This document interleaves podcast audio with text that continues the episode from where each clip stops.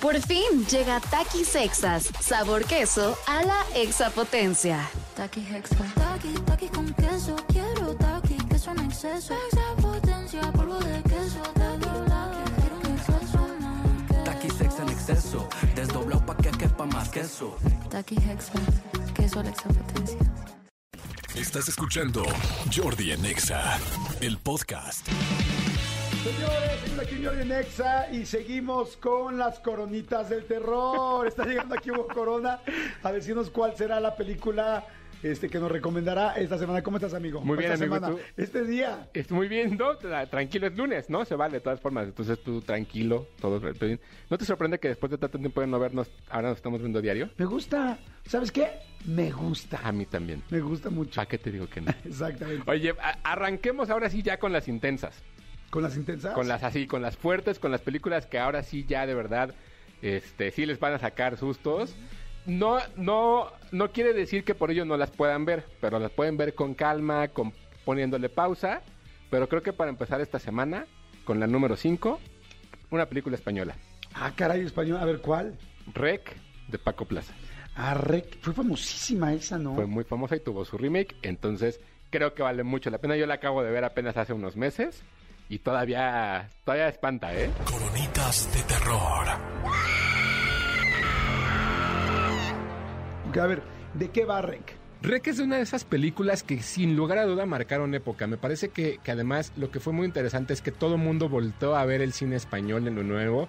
Eh, en su momento Alejandro Amenábar cuando hizo tesis me parece que, que lo había logrado, pero lo que logró Paco Pla- Plaza con, con, con Rec fue impresionante. ¿De qué se trata la película? Es Número uno, es una película que está construida en lo que parece es una sola toma, un single shot. Entonces es un plano secuencia creado a partir de esta historia de una reportera que va a investigar a- a- a- a- bueno, más bien va a hacer un reportaje en la estación de bomberos. Hay una emergencia en la estación de bomberos, llegan a un edificio y en el edificio se encuentran con que de pronto los, los sitúan o los cierran y hay algo en este edificio. Y todo se va construyendo a partir del punto de vista del camarógrafo. Eh, creo que después se hicieron, se hicieron tres, tres secuelas. Se hizo un remake eh, eh, americano que se llamaba Quarantine. Pero esta de verdad la acabo de ver hace poco.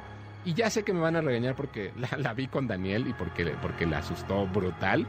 Pero qué entretenida nos dimos, la verdad. Los dos nos seguimos espantando. Me parece una película impresionante. En su momento la verdad es que no me gustó tanto, pero ahora que la volví a ver y que la vi en casa y en el ambiente en casa como que se siente diferente, es una de estas grandes recomendaciones. Rec está en Prime Video. Coronitas de terror. Híjole, esa, esa yo creo que sí le voy a ir sacando, amigo. La veo, la veo fuertísima. No, sé, que está, sé que está muy fuerte para ti. La verdad está muy fuerte para ti. Pero para la gente a lo mejor no. Entonces, a que la vayan Sí, probando. para la gente que le gusta el terror y que Exacto. ve. Órale, entonces Rec, ¿dónde está? Está en Prime Video. En Prime Video. Así es. Ok, pero bueno, ahí está la recomendación, tus redes, amigo. Claro que sí, me siguen en arroba tushai, 2SHY y Hugo Corona en Instagram. Perfecto, muchas gracias, amigo. Escúchanos en vivo de lunes a viernes a las 10 de la mañana en Exa FM 104.9.